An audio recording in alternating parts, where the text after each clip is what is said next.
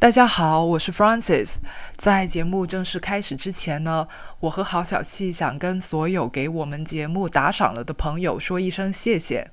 谢谢你们用金钱支持我们，可以少一些受到品牌的限制，自由的创作自己和听众都感兴趣的内容。我们把致谢的名单放在了 Show Notes 里面。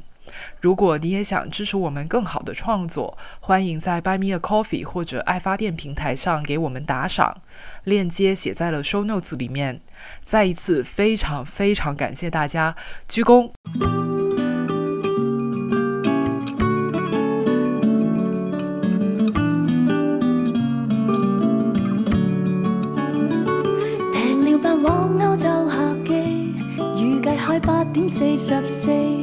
提示過你這約會遲不起，除非你在约好鐘數出現，為別戀扭轉原機，臨危臨馬在一起。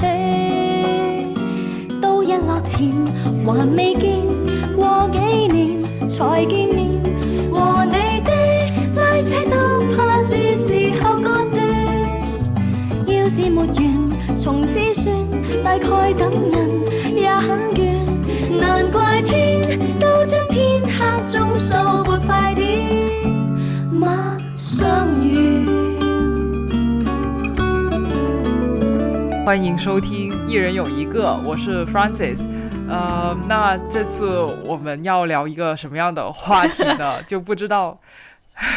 大家还记不记得我们去年曾经做过一个 How to 的系列，为大家生活上面的种种问题提供一些解决的思路，嗯、提供一些爹味说教的指南而设计的。嗯、然后我们曾经有做过如何不痛恨我们的工作，嗯、如何不买，嗯、然后我们就忘记了这个事情很久，然后聊了很多有的没的，然后现在我们又要重新回来。那我们这一次要 How to 的就是 How to survive winter。嗯。如何在冬天里面保持这个情绪的健康，度过冬季抑郁，迎接春天，大概就是这样一个话题吧。然后这个话题其实呢是郝小气提出来的，嗯、那不如郝小气先来跟我们介绍一下，你为什么会觉得冬天来了感觉有些难过呢？哎，这个冬季抑郁这件事情，就是一个我觉得是一个非常普遍的一个现象。因为我有去 Google 过那个它的英文叫 Winter Blues，然后呢，我一 Google 这个，它就会给我显示，因为很很多都是，比如说有心理问题或者有情绪问题的人，他会去 Google 这个词条嘛，然后他就会给我显示很多数据，然后就会跟我说有有多少几千万的人都在。都在经历这个冬季的抑郁或者什么，就想告诉你说，这个是一个非常非常普遍的一件事情。然后呢，冬季抑郁是什么呢？就是冬天，比如说它的日照时间很短，然后它的天气很冷，然后又到年末了，所以大家就很容易陷入到一种一种抑郁的情绪中吧，就是晒不到太阳，或者说会觉得自己啊一年到头什么事情都没有做，或者说是对于自己的一年的回顾有一些。就是有一些不好的感觉吧，或者说是天气也很不好，对吧？所以大家就很容易陷入到这种季节性的抑郁中。对，但是就像我那个 Francis 写的一样，我们两个来聊这个就 非常搞笑，因为我们两个都是那种 热带或者亚热带那种居民，对吧？都是嗯，对，北方的人要别人要来我们这里过冬，要来我们这边过冬的人。但是为什么我们两个也也会呃？這個陷入这个冬季抑郁呢，我也不太清楚。反正就是借这个机会跟大家推荐一些非常 cozy 的那種書影音吧，就是也是当做一期嗯、呃、書影音的推荐。我不止書影音哦，我还有冬季进补食疗推荐，你有很多很多其他的东西。對對對。呃，嗯，对，那要不我们先来聊一聊，就是这个冬季抑郁在我们身上有哪些表现吧，Francis。我是住在广州的嘛，然后广州其实就是一个四季不算太分明的地方，日照时间变化在广州这里也是存在的。现在我们的天黑就是太阳下山就是在六点以前了。就如果下午四点左右你出去的话，其实虽然还是外面是天是亮的，但你是能感觉到气温开始降下来了，就是太阳已经开始下山了。其实那个傍晚的感觉就是很容易引起这个季节的抑郁，就是你你感觉哎下午四点还是天很还是很早啊，心理上你觉得。这还是白天的时候，但是你走到户外的话，你感觉不到温暖，就感觉不到白天八九点的时候的那样的那种温暖的感觉，那种很朝气蓬勃的那种灿烂的阳光。那个时候你就会有点觉得啊，就是一天这么快就要结束了吗？十二月一月的时候开始刮风的时候，我觉得刮风也是会让人心情不太好的。我觉得那些风好像扑在我脸上，就在扇我一样，然后心里面就会矫情的想，我做错了。什么？你要这样对我？这是什么琼瑶剧？我跟你其实很像，我觉得我的那种冬季抑郁就是真的跟日照时间或者说这个白天的长短有关。而且就是在美国，大家如果不知道的话，它还有一个东西叫做冬令时。冬令时就是一个大家都在骂，但是没有人就是做任何事情去改变它，或者说去取消它的一个事情。冬令时是什么意思呢？就是相当于把你的一天向前平移一个小时，就是比比如说本来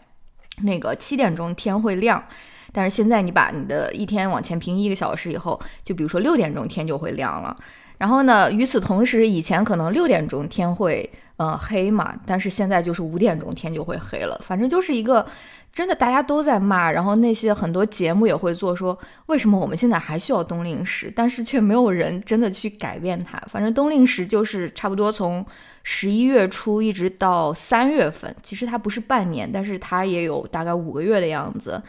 呃，然后呢，它就会有这样的一个时时间的一个调整。冬令时的时候，就是比如说你在办公室上班，你可能我下班还算很早的，我我下班可能大概四点。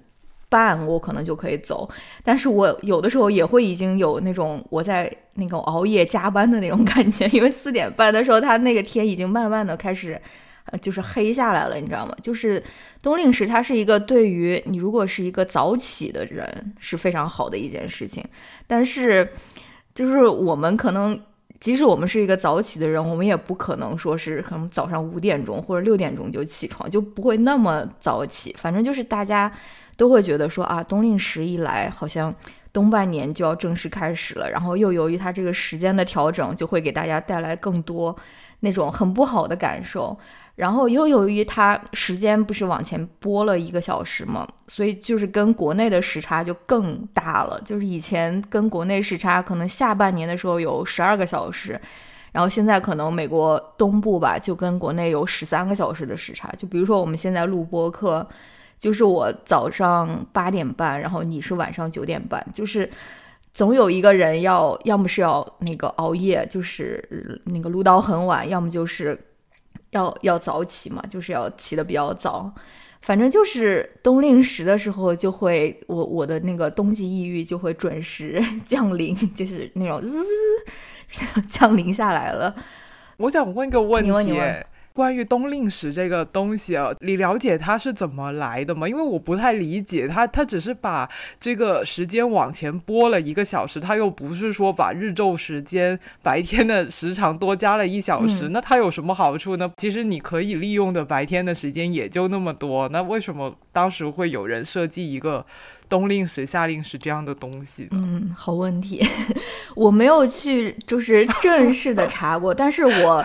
隐约记得好像是跟以前的农业社会有关。就如果你是务农的话，你可能就是要更加遵循真正的这个一天的这个节律吧。就可能你早上起来，你因为务农的人一般都会起得很早嘛，所以他就会想让你说，在你早上起来干活的时候，可能就会有充足的日照。对吧？但是他如果下午就是比较早收工的话，他们一般也不是像我们这种朝九晚五的人，要到五点多六点多才收工嘛。他们就可以就是更加遵循这个呃冬季的这个日照时间来安排他们的这个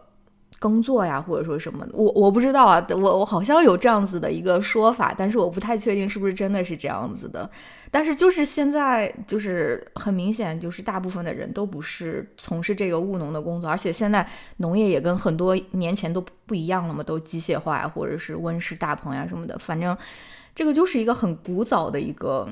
一个一个东西，就是大家一直就是就把它延续下来了。反正就很对。哦，是的，我好像能理解季节变换的时候，其实已经身体要去重新适应这个季节的变化，这已经有一点挑战在里面了。然后他还人为搞了一个冬令时的话，还会让你产生时你对时间的感知有一些错乱，会让这个换季有很多种错乱在这里交叠，所以就会可能更加加深这种不开心的感觉。对对对，没错。然后，对，就像我刚才说的，而且就是十二、十一月、十二月又是那种节日扎堆嘛。其实什么圣诞节、感恩节或者说什么的，当然有人是很喜欢过节啦，或者说什么很享受这种大家庭聚在一起过节。但是过节的时候，他可能也会就让其他人有一些孤单吧，就会觉得说啊，好像。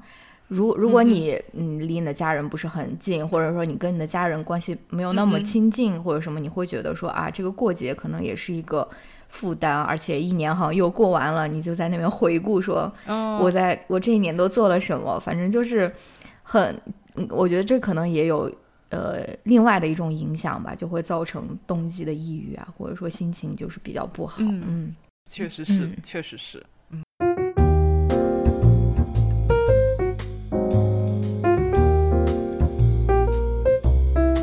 接下来我们就开始分享一些 我们自己是怎么样在冬天调节心情的一些办法吧。嗯嗯，老中医来给大家推荐一些冬季进补食疗。我第一个推荐的呢，就是巧克力香蕉吐司，它就是一个烘焙的食谱来的。呃，就如果大家呃。有听之前的播客的话，或者有关注我的小红书，都知道我是很喜欢就是烘焙啊、烤面包这些的。然后因为之前夏天呃太热了，没有办法。做烘焙就比较容易翻车，然后现在广州的所谓的这个秋冬季节反而是比较适合做烘焙的。那所以我最近又开始热火朝天的，就在揉面和面，就在做面包。然后我最近就尝试做了这个巧克力香蕉吐司，我觉得它非常非常的好吃，很适合冬天。冬天你就应该要吃一点就是热量高的东西，而且冬天适合吃一些甜的。这个吐司它是把香香蕉是不是打进这个面团里面？巧克力的话呢，它是先放巧克力粉到面团里面，所以就是你先揉出了一个有巧克力味、有香蕉味的面团，然后你再分割好这个面团擀卷的时候，再把巧克力块包进去。哦天哪！你都不用烤，你就从和面的那一刻开始，你就已经这个香蕉的气息跟巧克力气息已经充满了你的屋子。一口咬下去，这个面包体会到的就是一种被无条件爱着的感觉。好好，我要吃，我要体验被无条件爱，非常非常的好吃，而且它也不是很难做。我用了一包过期了的酵母，酵母，然后对对对，快要过期，还有几天就要过期的酵母，然后那个。过期的酵母就活性失活了嘛，它就不不怎么发，然后所以我就把我的那个面团放进了我的被被窝里面，然后又用枕头来捂住它，想让它增加一点温度，但是它就是发的很缓慢，我就心想完了，它是不是要变成一块死面了？但是就算是这样做出来，那个东西还是很好吃的，那个那个就是它没有长那么高而已，但是它的口感就变得很绵密，有有点反而有点类似棒棒蛋糕那样。那所以就是，哪怕我用了这个。失活的酵母，它做出来都是好吃的。那我觉得它应该是很难失败的一个食谱，所以我就呃，我会把食谱链接放在我们的 show notes 里面。然后如果大家感兴趣的话，就可以试着来做做看。就是我看 Francis 推荐了两个吃的，然后我就在这边硬想，我说我有什么可以推荐的吗？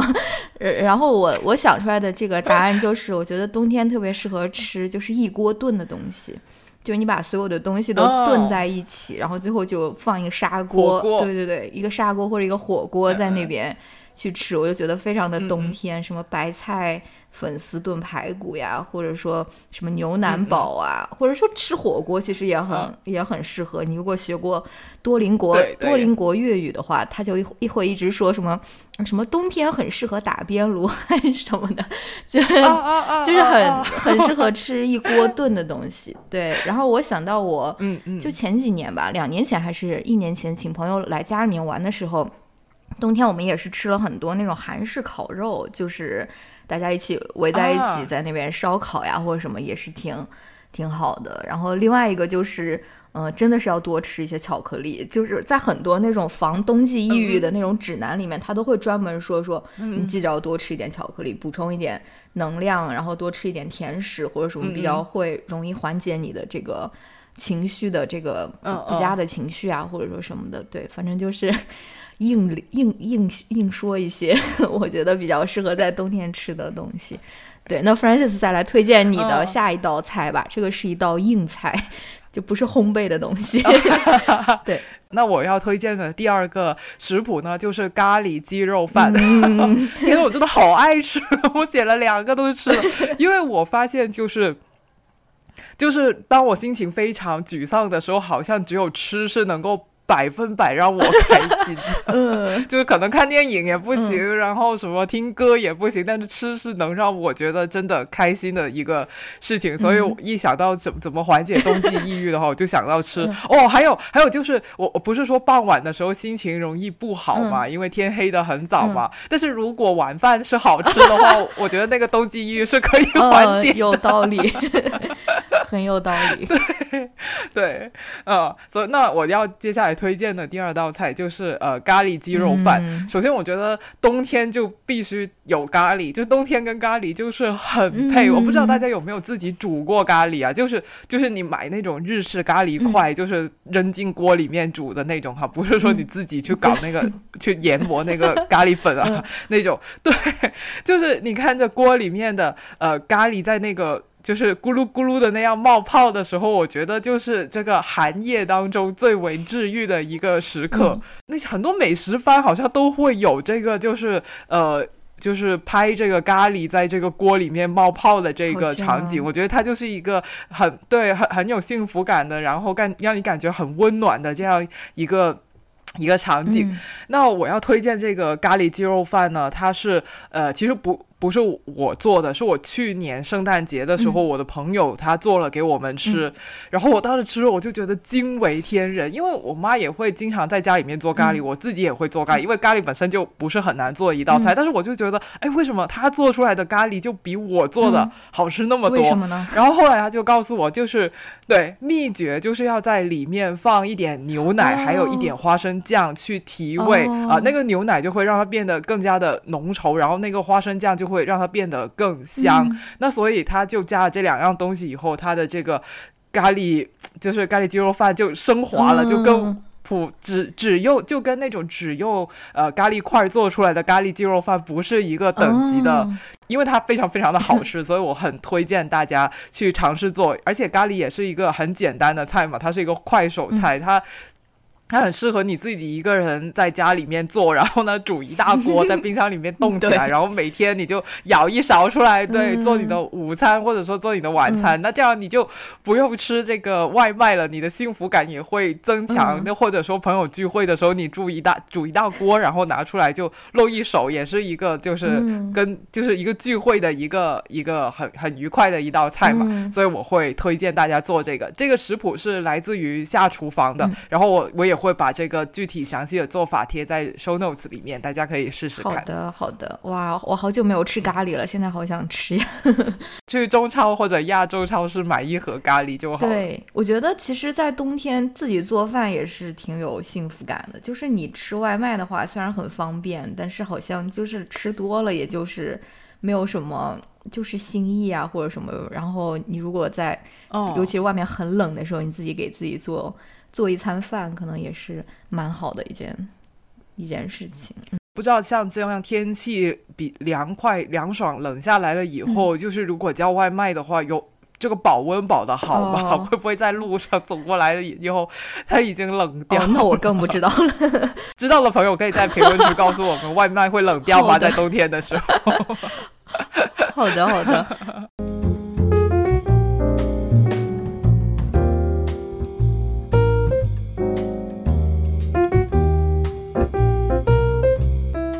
那我们下面就开始给大家推荐一些适合在冬天看的一些书影音吧。我们有一些剧，然后电影，还有有书吗？有，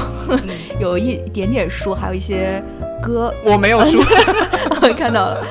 呃，有一点什么歌呀、什么的，跟大家推荐一下，就是回归我们的这个本职工作，推荐书影音。嗯嗯，嗯，那要不还是 Francis 先来吧，你先推荐一个电视剧，我我先来吧，来。我刚刚已经讲完了。没关系啦。好，嗯。大家又要忍受我一直说哎，一直说。，我自己个人觉得呢，就是呃，在你心情不好的时候，嗯。不太适合去看一些新的电视剧，就是你没有看过的电视剧。嗯对，因为可能会踩雷，然后踩雷的话，你的心情就会更加的不好。那所以我觉得，在冬天这种心情比较容易低落的时候，最好还是重温一些你看以前看过、你觉得非常好看的、很喜欢的影视作品。那我推荐给大家的就是呃，看这个了不起的麦瑟尔夫人。我相信很多人都已经看过了。首先就是这部剧，我觉得是挺冬天的，因为它有很多情节都是在冬天里面发生的，有好几集都是跟呃圣诞节啊，呃他们犹太人什么光明节，嗯就是那些情景是有关系的。第二个呢，就是这部剧的人物非常非常的多，但是呢，它每个人物的故事线都写得非常的丰满。虽然剧的名字叫做《了不起的麦瑟尔夫人》嘛，但实际上它是讲了呃围绕着麦麦瑟尔夫人身边的那一大群人的嗯每一个人的故事，比如说像他的爸妈、他的呃哥哥、他的嫂子、他的儿子、他的女儿、他的前夫、他的前公婆、嗯。他的经纪人，他呃然后他的邻居，什么所有的人都都有他自己的故事，所以我就觉得这部剧的话，就给人的一种陪伴感很强的这种感觉，你就好像一直在听某一个人跟你拉家常啊，今天就说啊，我爸妈他们又怎么怎么怎么怎么怎么了，然后明天又说啊，我那个前夫超不省心的，他又干什么干什么干什么了，然后再下一集他就跟你说啊，我的那个前公婆又来烦我了，他们又怎么怎么样，然后又跟我爸妈吵架了，怎么怎么样，就一直跟你讲这些就是家长里短里面的这些事情，然后他能把这些很琐碎的生活里面的事情又讲得很好笑，所以我觉得他是。呃，一个就是可能在冬天嘛，大家都会像你刚才说，就是这个这个 holiday season 嘛，很多这些呃圣诞节扎堆，可能你会觉得有些孤单。那麦瑟夫人可以给你提供一群虚拟的亲朋好友，让你在看看剧的时候热热闹闹的过大年。种，我觉得，嗯对对对对对对，嗯所以我觉得挺适合在冬天看嗯，真的真的，而且我我没有看完他所有的季技术吧，我好像看了一季还是两季。现在回想起来，确实是非常适合冬天看，而且他们也有很多非常美丽的那种冬季穿搭，就是那个麦瑟尔夫人，她会穿哦很漂亮的那种呢子。大衣啊，或者裙子啊什么哦就很好看。嗯那我来推荐一部电影吧。这个电影其实是我最近在影院看的，但是我觉得应该马上国内大家就可以看到了，是呃一部电影叫做《留校联盟》，就是留在学校的联盟，然后它的英文名叫的 Holdovers。它的导演是那个亚历山大·佩恩，我不知道大家知不知道他，就是这个是一个，他其实是一个就是、呃蛮低产的一个导演，他现在可能一共只拍了七部还是八部电影吧，但是其实每一部都嗯。蛮好看，而且蛮适合冬天看，因为他嗯。就是一个很 wholesome 的一个导演，比如说他拍过嗯呃，嗯杯酒人生，大家不知道有没有看过？这个应该是他嗯最有名的一部。然后还拍过什么 Nebraska 叫什么内布内布拉斯加，就是讲一个中西部的一一对老老年夫妇的一个故事。然后他还拍过那个不是是父子，不是夫妇，哦是父子。那部我看过。哦，好的好的，就是那个儿子带着他的老爹上路嘛，他老爹就老是觉得自己中了个彩票，然后全家人都觉得他爸中的那个不是彩票，是那种诈骗。但是他爸坚持说要去那个 Nebraska 那里去兑换那个奖票，那所以他儿子就只能够开车载着他老爹，好像横穿美国什么的去这个 Nebraska 里面去兑奖票，是讲父子。哦，好的好的。但是他那个老婆好像还因为这个电影拿了奥斯卡还是什么的，反正也是一个很很有就是记忆点的一个角色吧。然后。这部电影它其实就是就是这个《留校联盟》这部电影，它其实就是在讲说，圣诞节的时候有一些学生他没办法回家，所以有一个老师就被指派过来跟他们这些人一起度过。然后这个老师呢，也是一个在学校被边缘化的一个老师，就是因为这个是大家都不愿意干的一件事情嘛，所以他们就把这件事情推到一个就是他们都不喜欢的一个老师的身上。然后，反正最后这个故事起承转合，最后就是讲了这个老师和留下的一个学生，还有另外一个，呃，也是留在学校的一个他们的主厨，一个女，嗯，那个黑人女性，他们三个人之间的故事。他们三个人其实都是所谓世俗意义上面的边缘人或者失败者吧。就是这个老师他是没有结婚，然后也，呃，就是很奇怪的一种一一个老师。然后这个。男孩好像也是他的父母离婚了呀，或者什么的，反正他自己就是一个人。然后另外一个那个黑人女女主厨，她是她的儿子刚刚过世，她相当于还在一个 grieving 的一个这个这个这个这个过程中吧。反正就是他们三个人之间的一个故事。然后由于它就是发生在圣诞节，所以我就觉得特别适合，就是在十二月份啊或者什么圣诞节的时候看，而且它的。结尾也是很温情，就是很 old school 的那种感觉。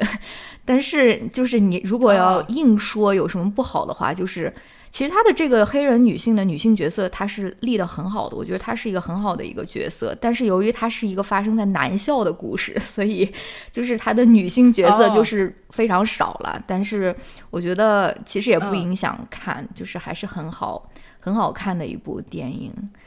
对，嗯嗯，然后我还想到了，就是昨天我有补充一点嘛，就是因为我咱们两个最近都有看那个戏剧训练营。哦，我不是最近看的，但是你是最近看的，然后我就在想说，哎，对对对，哦，那个也是很 wholesome，我觉得很适合，就是这个电影好像也挺适合在冬天看的，就是也是一个关于就是所谓的世俗意义上面的边缘的一个人群，或者说所谓那种失败的那种，不是很主流的那种。小孩啊，或者说是大人的一个故事，我感觉也挺适合在冬天的时候看。虽然它是一个夏令营的故事，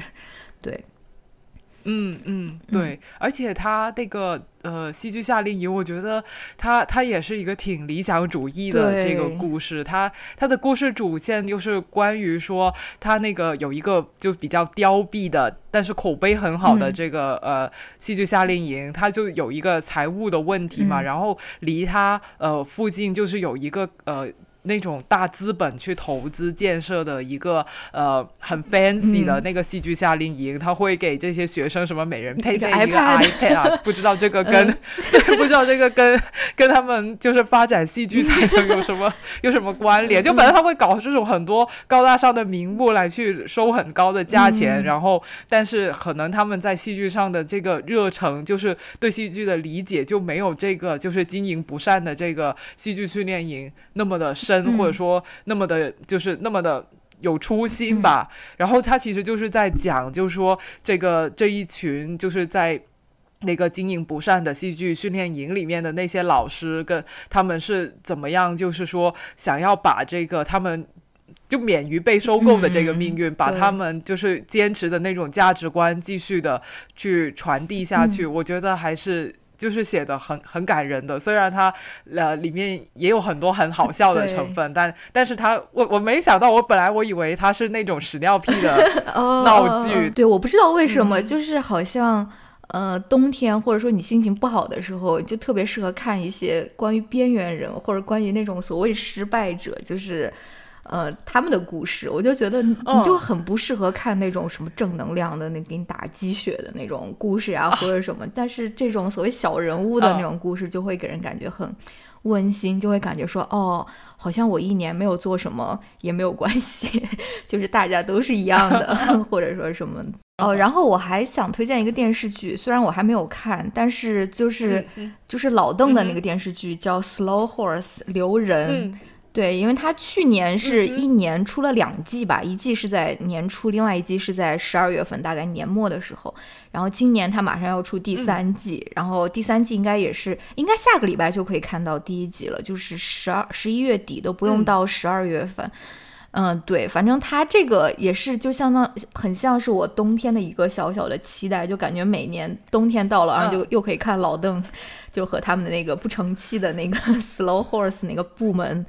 对的一些故事，而且我听说啊，我不知道这个书好像特别长，就是它是一个很长的一个连载，是的，是的。所以我就希望它可以就是成为我冬天那种稳稳的幸福，就是再拍个什么十年 之类的 这种。对，就每年冬天就会觉得说啊啊，快到那个十二月了，我又可以看这个 Slow Horse 了。对对对。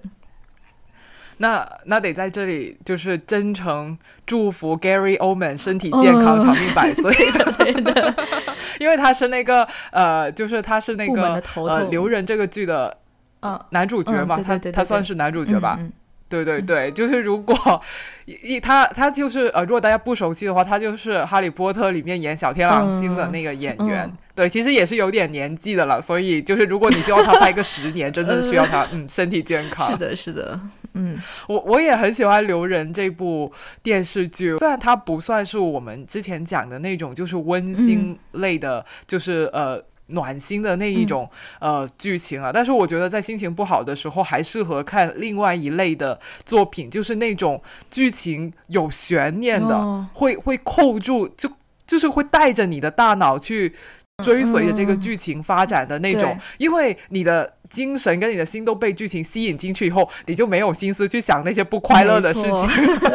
而且这个也是关于边缘人 的故事，就他们整个部门就是很边缘，对吧？然后这个就是我们的一些就是电影和电视剧的推荐了。然后下面我们来给大家推荐几首在冬天适合听的歌或者是专辑。音乐的话，我会推荐一首歌，其实是一首很老很老的歌。是一个英国的乐队，叫做 The Zombies。那首歌的名字叫做 This Will Be Our Year。哦，翻译过来中文的意思就是明年将会是我们的一年。我很喜欢这一首歌，因为它的歌词其实写的非常的简单，它的用词都很朴实，就没有用那种很华丽的词藻。都是你过了四级就能够看得懂的英文单词，但是它传递出来的感情却非常的真挚。啊，我先跟大家念一下这首歌它的呃第一段的歌词吧。The warmth of your love is like the warmth from the sun, and this will be our year. Took a long time to come. Don't let go of my hand. Now darkness has gone. This will be our year. Took a long time to come. And I won't forget the way you held me up when I was down. And I won't forget the way you said, Darling, I love you. You gave me the faith to go on. Now we're here, and we've only just begun. This will be our year. Took a long time to come. 那我简单的跟大家翻译一下，他就说。呃，你的爱带来的温暖就像太阳一样。明年将会是我们的一年，虽然我们花了很长的时间才来到此时此刻。千万不要松开我的手，现在黑暗已经过去。明年将会是我们的一年，虽然我们花了很长时间才来到此时此刻，而且我不会忘记。在我情绪低落的时候，你为我加油鼓劲的方式，而且我不会忘记你曾经对我说：“亲爱的，我爱你。”你给了我前行的信念。现在我们已经来到了一年的终点，而我们仅仅才刚刚开始。明年将会是我们的一年，虽然我们花了好长时间才来到此时此刻。对，所以这首歌就是再加上它的前奏有一个很清脆的，而且很欢快的一个钢琴的伴奏，我是非常喜欢钢琴的声音的。不是那种古典钢琴的声音，我喜欢那种就是合唱团的时候给你做钢伴的那种钢琴伴奏的声音，或者说像是呃那种芭蕾舞在彩排的时候，不是也要一个钢琴伴奏的老师在旁边弹那个舞曲的伴奏吗？我很喜欢那些钢琴伴奏的声音，因为我觉得。它会透露出一种轻快的感觉，而且钢琴伴奏总是会让我想起会有一群人围绕着这个钢琴一起在唱歌、跳舞这种很欢乐的场景，所以我只要是有钢琴。就是很明显的这个钢琴伴奏的声音的话的歌曲，我都是很喜欢的。再加上它的歌词又写的那么的好，而且它又是一首很老很老的歌。它第一次是发行在一九六八年的呃四月十九号，所以又会觉得说啊，这首歌好像是穿越了很长很长的时间才来到我的耳边的。呃，我第一次听到这首歌是在《广告狂人》忘了某一季。的哪一集的片尾，他是用了这首歌，然后我就会觉得说啊，就是这个音乐经就是很经典嘛，就是这么多年了，现在听我还是会觉得很感动。所以就是，特别是我觉得在情绪低落，还有一年将要结束的时候，听这首歌就特别的合适，因为它歌词里面就是在唱这些东西嘛，感激过去一年你曾经有过的爱，或者说友谊。嗯，对，这首歌它你可以。看你自己怎么理解了。你既可以觉得它是写关于爱情的，也可以觉得它是关于亲情、友情，对，等等。只要是关于爱，我觉得这首歌都能够让你想起很多温暖的瞬间。所以我推荐大家冬季年末情绪呃低落的时候，可以去听这首歌。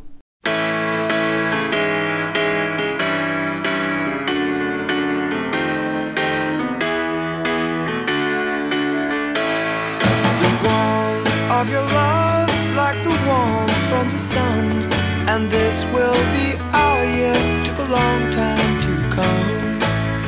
Don't let go of my hand now, the darkness has gone. This will be our year, took a long time to come. And I won't forget the way you held me up when I was down. And I won't forget the way you said, Darling,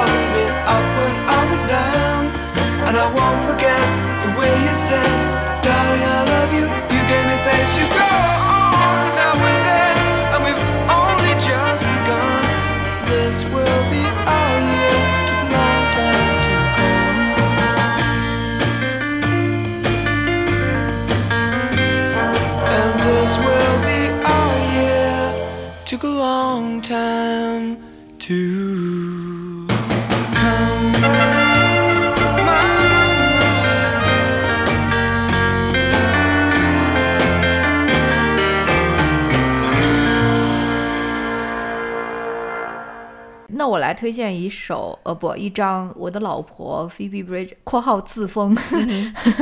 那个 她的一张专辑吧，因为她其实每到年末的时候，她都会出一张圣诞节主题的一个翻唱专辑。然后她出去年的那张专辑的名字就叫做 So Much Wine，嗯，这个是其中的一首歌的名字。然后他这张专辑一共有六首歌，都是和节假日有关，其中还包括那个最有名的那个圣诞颂歌，就是《Silent Night》。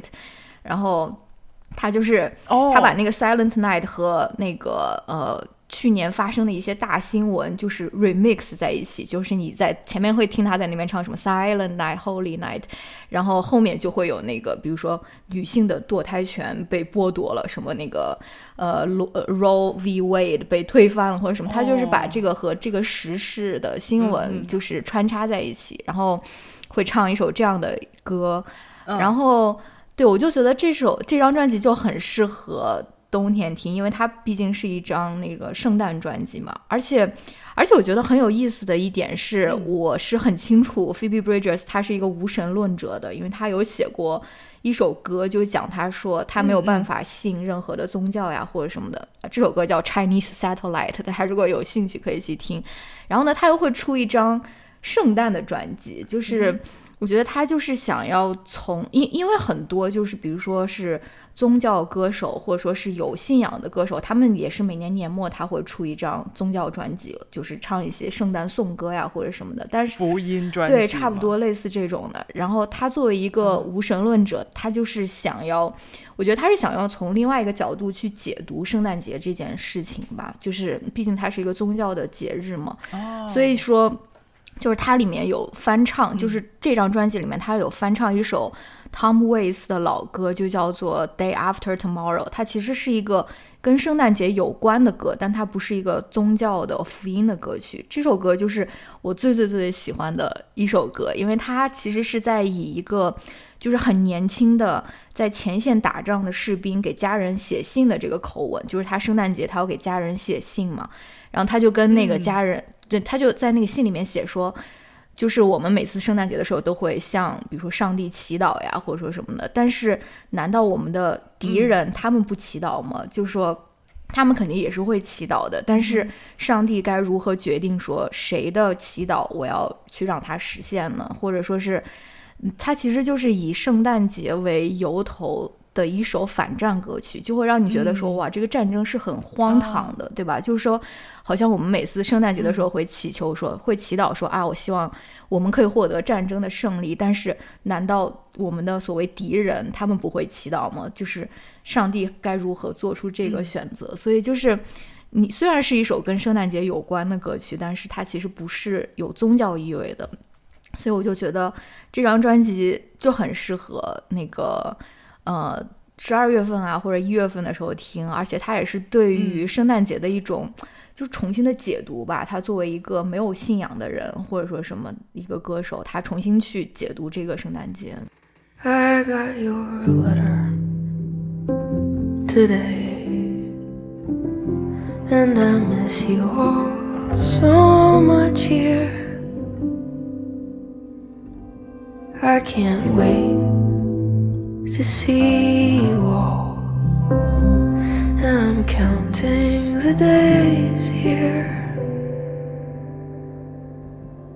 I still believe that there's gold at the end of the world. And I'll come home to Illinois on the day after tomorrow.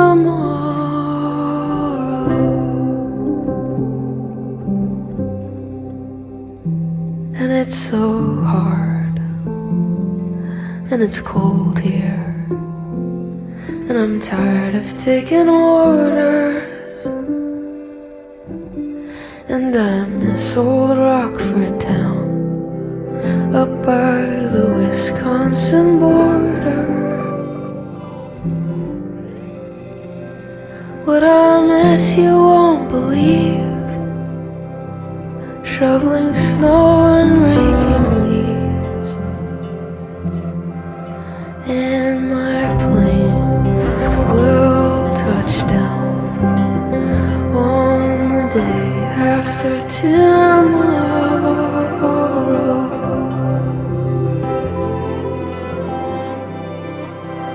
I close my eyes every night dream that I can hold you.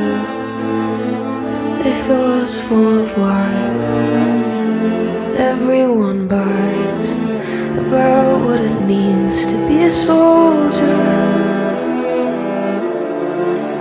I still don't know how I'm supposed to feel about all the blood that's been spilled. God on his throne. Get me back home on the day after tomorrow.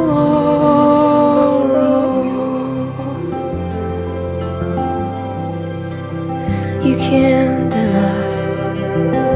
the other side. Don't wanna die any more than we do. What I'm trying to say is don't they pray to the same God that we do? Tell me, how does God choose? Whose prayers does He refuse? Who turns the wheel?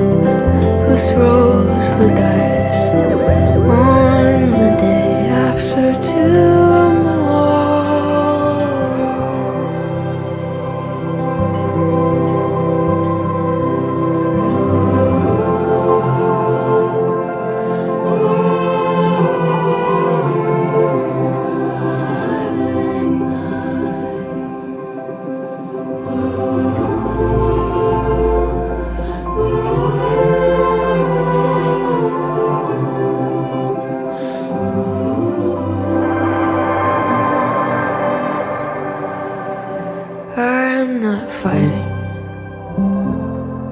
justice.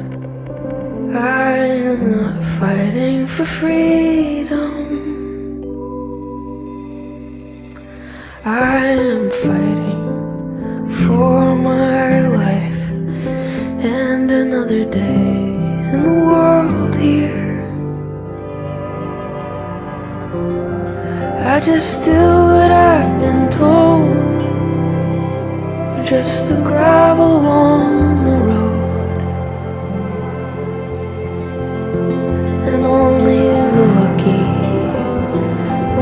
come home on the day after tomorrow.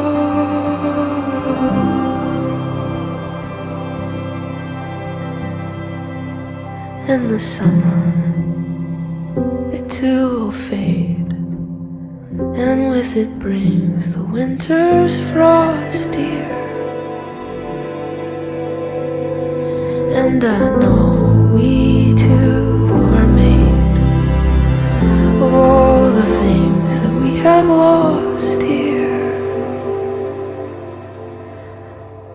be 21 today. I've been saving all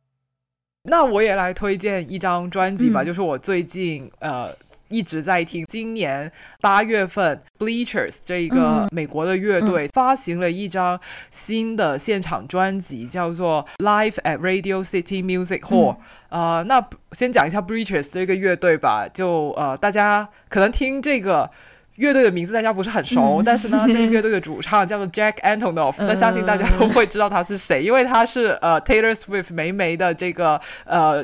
就是专辑音乐的这个制作人，嗯他们合作了十年了，就是。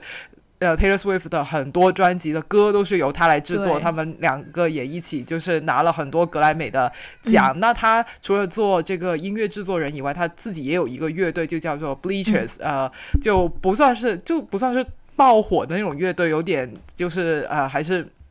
比较小众的吧，嗯但是也也做的挺好的。那他。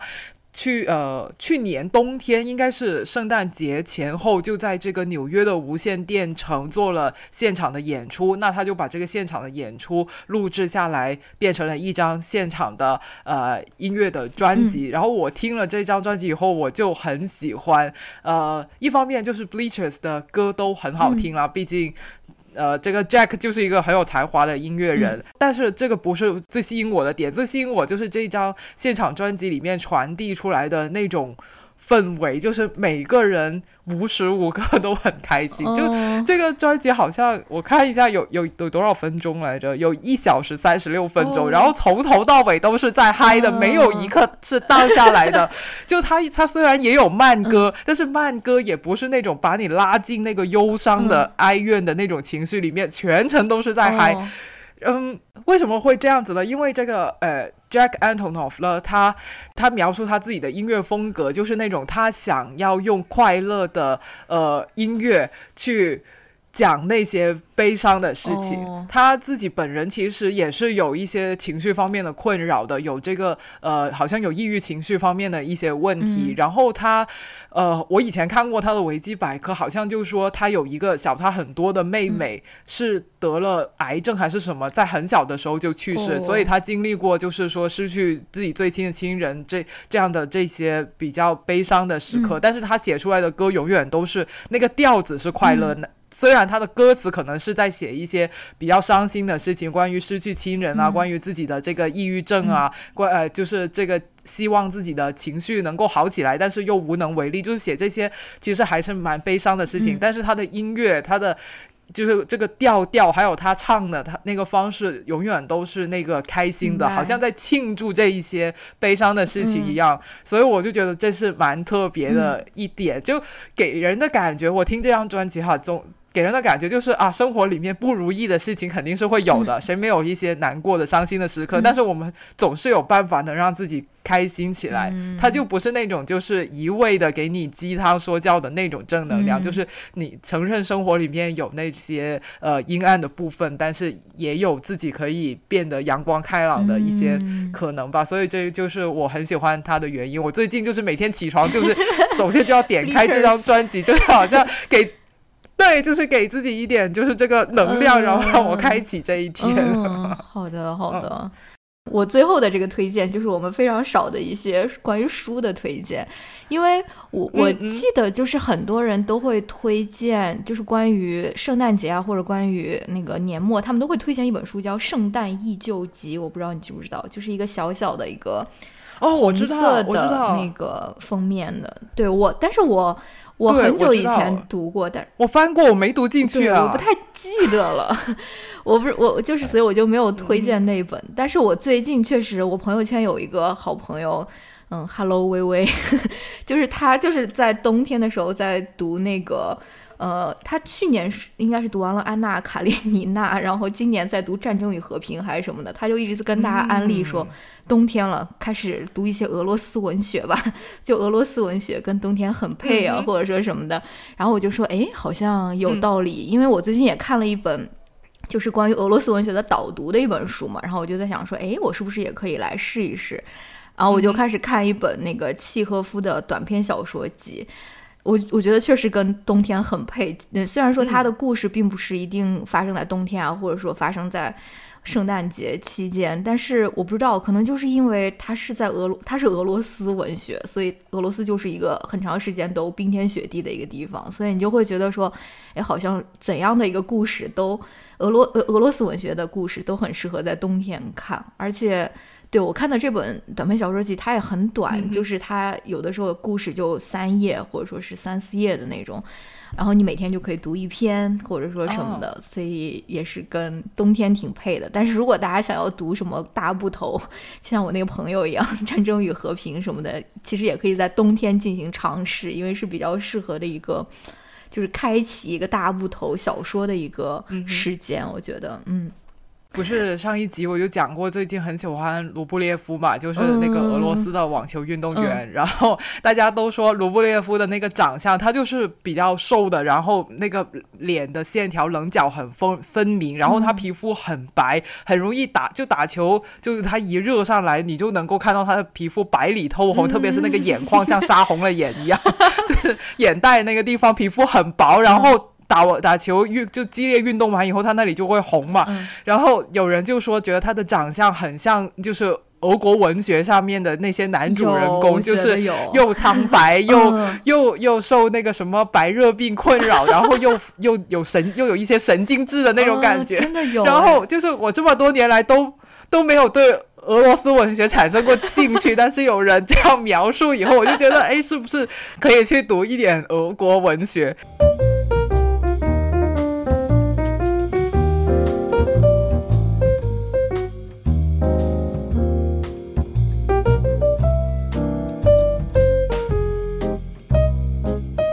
那我们最后一趴，这个我不知道应该怎么定义。我们最后有一趴就是跟大家推荐一些，就是之前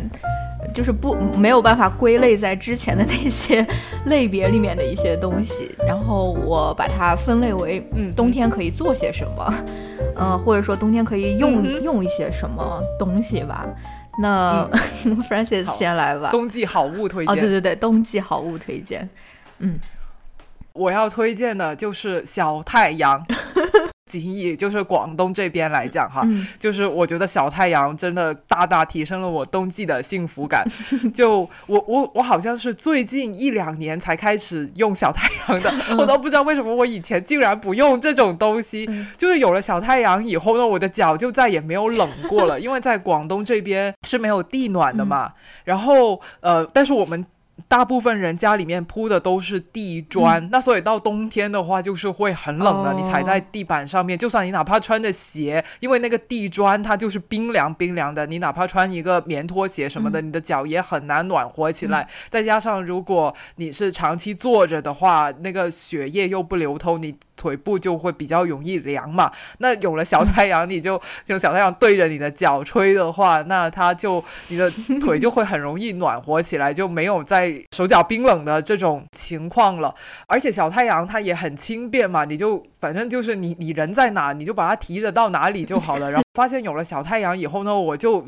窝冬天窝在床上的时间就变短了。以前没有小太阳，就是天一冷，我就不想下床，因为床上有电热毯嘛，嗯一下床就觉得非常非常的冷。但是整天坐在床床上或者躺在床上，其实也没有说很舒服。那有了小太阳的话，我就觉得就是下床就再也不是一个噩梦了。嗯那我觉得离开床其实是冬天人变得积极起来的第一步吧。就长期窝在床上，哪怕床是暖的话，我感觉躺久了也是会人变得越来越这个颓废的。就你会感觉啊，好像这个寒冷就是把你的。你的可以活动的空间限制的很小，嗯就只能在床上面。嗯但有了小太阳，你就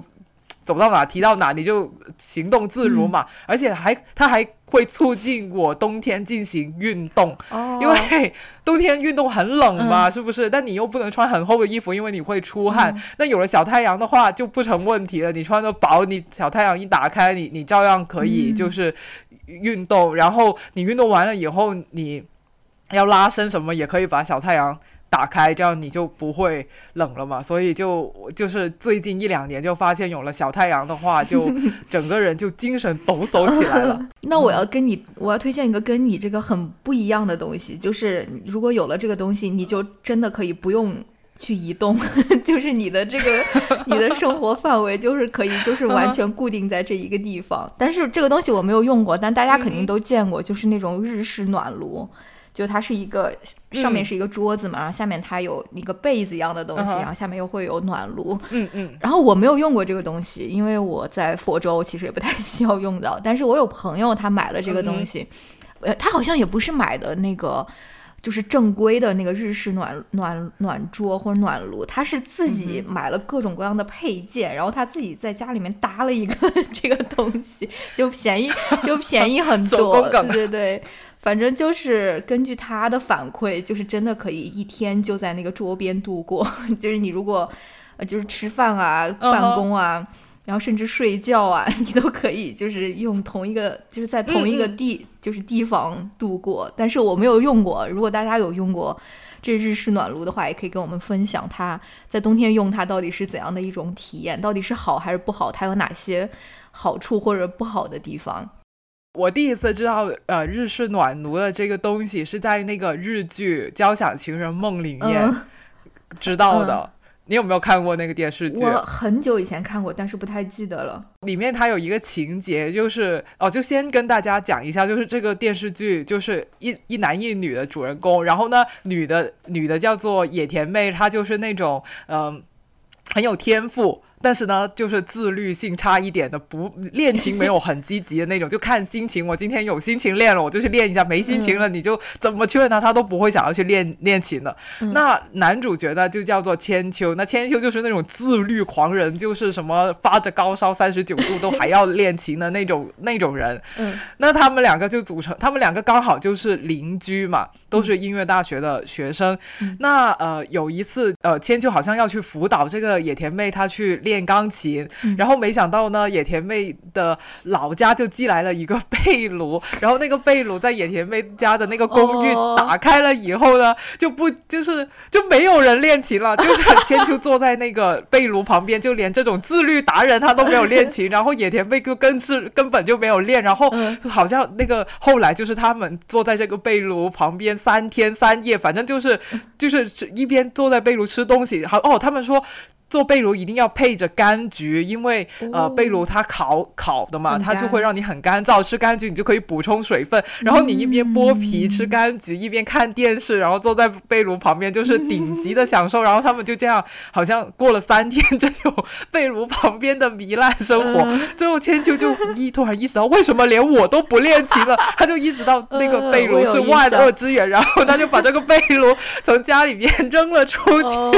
然后他们才开。开始就是开始认认真真的练琴，所以我我不太清楚，就是有没有用过的朋友跟我们讲一下，它是不是就是罪恶的温床、懒惰的源泉？因为我知道好像不只是日本人用，好像湖南那边他们也有类似被炉的东西。好的，哦，所以有用过的朋友跟我们描述一下这种嗯体验到底是怎么样？对。对啊，对，然后我第二个推荐也是，就是我没有用过的一个东西，是我有听我在加拿加拿大生活的朋友，还有就是在就北欧生活的人，他们会用的一个东西，就叫做日照灯。就因为他们纬度更高嘛，所以他们的日照时间就更短，所以他们就是防止那个冬季抑郁的另外一个手段就是去。比如说，你可以去图书馆借，如果你在大学的话，你就可以在图书馆去借那个日照灯，就是它模拟那个日照的，就相当于人为增长你的那个日照时间。然后我那个朋友也是说，好像很有用，尤其是在加拿大的冬天，就是特别冷，然后日照时间很短，就是照一照这个那个日照灯，真的是会对于心情有所改善。但是，对这个也是我没有用过的，而且。就是大家，我不知道大家需不需要用到这个东西，因为中国毕竟可能在很北的地方，它会有这种日照时间过短的这种，但是我们毕竟不是北欧或者说是加拿大那么高的那种纬度吧，所以，呃，大家如果是想要尝试的话，也可以去尝试一下，就是有这种模拟日照的这种灯，就是人为增加你的。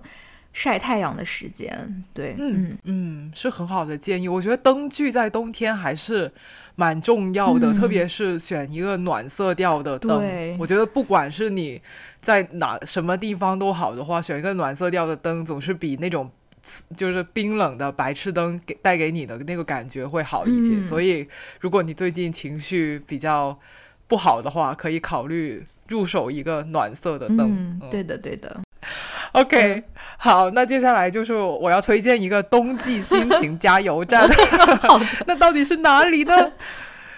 那就是超市。呃，我说的超市不是说像山姆啊，或者说 Costco 那种，就是仓库式的那种超市。那种超市的话，感觉还是比较压抑的，因为那些货物堆叠的很高，而且它整个环境都比较工业风。我我推荐的是那种就是中小型的超市，像百家呀、华润万家好又多那种，就是呃，在没有那么大的那种超市，嗯。为什么我会推荐逛超市呢？呃，因为我们都知道，就说预防冬季抑郁或或或者说缓解最好的方式就是多晒太阳嘛。但是其实不是每个人都有机会可以。经常去晒太阳的你，对于上班族来说，可能就是你迎着朝阳去上班，然后等到你下班，哇，天都黑了。我会，我有很多朋友都说，下班看到天黑，他们就会心情很差，就感就像你说的感觉自己好像加了很久的班的那种感觉。那那我觉得就是说，如果是这种情况下，可能逛超市会是一个比较好的代餐，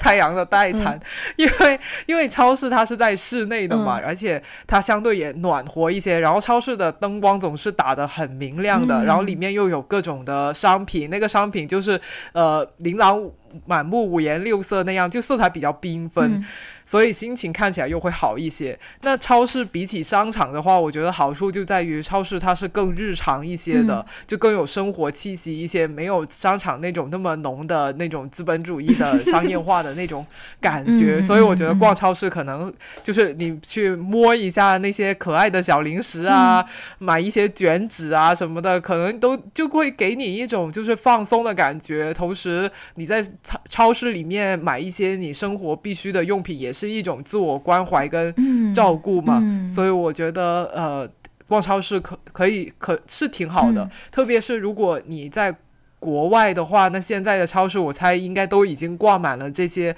圣诞节的装饰，开始播圣诞金曲了，那超市就会是一个更加热闹的、欢乐的一个地方，所以心情不好可以到超市里面转一转。那我知道小气是。超市达人是喜欢逛超市的，我不知道你有没有这种感觉。对，确实就是现在在国外，我最喜欢的一一间超市就是 Trader Joe's，就是。中文嗯，互联网叫它缺德舅，缺德舅。对，然后它就是一个很小的一个超市，它其实不是很大，就是很符合你的那个不是仓储类超市的那种标准。就你一进去就会觉得人也显得很多，然后大家也都是挤来挤去，也也没有很挤了，反正就是人是满满当当的。然后它每年的嗯冬天，它还会出一系列的那种圣诞装饰的那种。就是自自家出的那种圣诞装饰，就是比起就是很外面大批量生产的那种圣诞装饰，呃，就是看上去更手工风一点，然后就更更好看、更温馨一些吧，就是没有那么的，就是工业化，就是你觉得好像大家门上挂的东西都是一样的，所以真的每次逛那个年末逛去 Trader Joe 的时候，都需要花很大的勇气才。不去买很多，就是 这种这种装饰类的这种东西，真的是需要就是有一定的那种定力还是什么的，对。但是怎么说呢？就是就是其他的那种大超市，比如说 Costco 呀，或者说什么，它其实圣诞装饰就是很早就开始卖了。我就记得好像依稀九月底十月初，那那个圣诞树就摆起来了，我就会觉得说会不会太早？就是。这个会不会那个提前太多了，还是什么的？而且我觉得美国人也有可能是跟我住的这个社区有关吧。我住的这个社区就是中老年人比较多，他们都很热衷于就是装饰自己的房子或者装饰自己的前院呀，或者什么的。就比如说我的邻居，他就是一年到头就是一直在装饰他的。就是前院，就不同的装饰，什么春天有春天的装饰，然后他家小孩过生日，然后前面也有一个什么 Happy Birthday 还是什么的，然后秋天有秋天的装饰，然后又到万圣节、感恩节、圣诞节。他们家现在那个圣诞树已经点起来了，我从外面看就是能看到大概三棵 圣诞树的那种样子，就是很猛，这么多，就是有小的有大的，反正就是那我的邻居就很热衷于做这些事情，但是我也会觉得很累，你知道吗？就是一一年到头都要把这些东西拿出来，然后又收回仓库里面，就是很很很多的那种 labor，所以我我其实不太。去做这方面的事情，然后，而且我觉得就是在国外庆祝圣诞节，就是还跟国内有点不太一样。就是我其实很想过国内的圣诞节，国外的圣诞节它其实还是有宗教色彩的，就是有挺、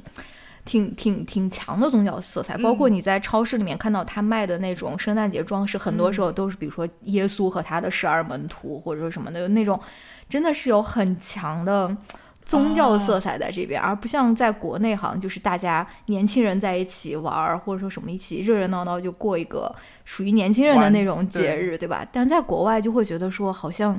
好像真的我不太享受这种所谓它带来的宗教气息。当然，我没有说宗教有任何不好的意思了，就是你如果是一个信教的人，你完全可以。按照自己的方式去度过这个万圣节，呃，不是度过这个圣诞节，但是好像我就没有办法非常的 就融入其中，因为我是一个就是没有什么没有宗教信仰的人嘛，对，所以就会有这种感受，嗯。确实是这样，我觉得大家在过，就是过，就是最近这一两年嘛，就是大家呃，特别是年轻人朋友之间聚会，就是过万圣节呀，还有圣诞节这些都。搞得有声有色，很开心的，就像今年万圣节在上海的那个那条什么路那里，真的哦，就比比那个百变大咖秀 还要还要精彩。对的，嗯，然后还有圣诞节，现在不是大家都说就是圣诞节就是朋友节嘛，就是你跟朋友一起庆祝的一个一个呃节日，其实已经跟宗教啊什么的已经完全没有任何的联系了，就是我们。